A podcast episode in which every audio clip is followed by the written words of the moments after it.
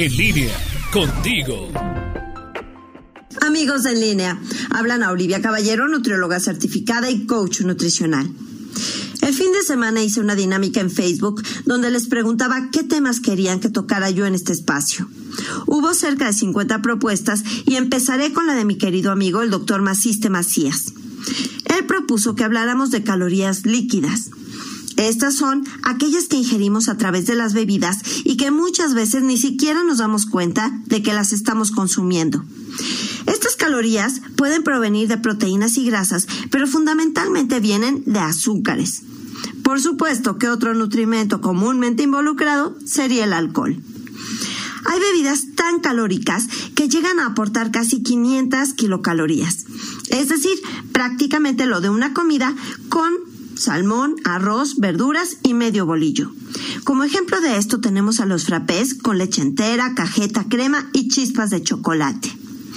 Los riesgos de un consumo frecuente de estas bebidas, que van desde tés, jugos y refrescos hasta cafés y bebidas diseñadas de acuerdo a la temporada, es que causan caries, gastritis, colitis, elevan el azúcar en la sangre y también incrementan los triglicéridos, el colesterol y el ácido úrico, aumentando los riesgos y las complicaciones por diabetes, aterosclerosis, hipertensión, enfermedad cardiovascular, enfermedad renal, cáncer y obesidad. En general, sabemos que tenemos que preferir sobre todas las cosas al agua natural y que podemos beber algunas cosas sin azúcar adicionada. Se debe evitar las bebidas carbonatadas regulares, los tés, cafés endulzados o adicionados con crema, las bebidas de frutas, los ponches, cócteles, las bebidas energéticas o para deportistas que lleven azúcar. También es necesario evitar la limonada, las malteadas y la leche entera. En México, el Instituto Nacional de Salud Pública desarrolló la jarra del buen beber para orientar a la población mexicana sobre el consumo adecuado de líquidos.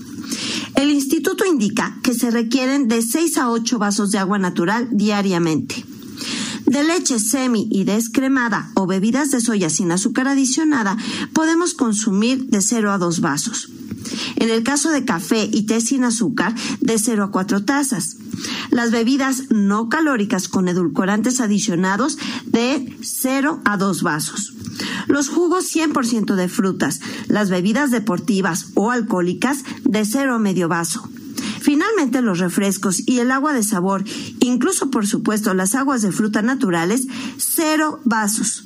Sí, escucharon bien, cero vasos.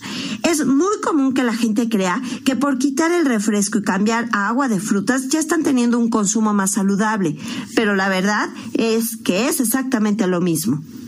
Ahora, el Instituto Nacional de Salud Pública también tiene una jarra para niños y adolescentes que implica la misma cantidad de agua natural recomendada, es decir, de 6 a 8 vasos. También señala de 1 a 2 vasos de leche sin azúcar. De agua de fruta o infusiones con una cucharadita de azúcar o menos por porción de 0 a 2 vasos. Y las bebidas con alto valor calórico como los jugos de fruta o los licuados de 0 a medio vaso por día. Como recomendación final, recuerden que el agua se debe de tomar sin sed. Cuando ya sentimos sed es porque ya estamos deshidratados. Así es de que a tomar agua natural. Soy Ana Olivia Caballero, nutrióloga certificada. Búscame en mi página de Facebook, Ana Oli-bajo en línea o por WhatsApp en el 477-314-7454.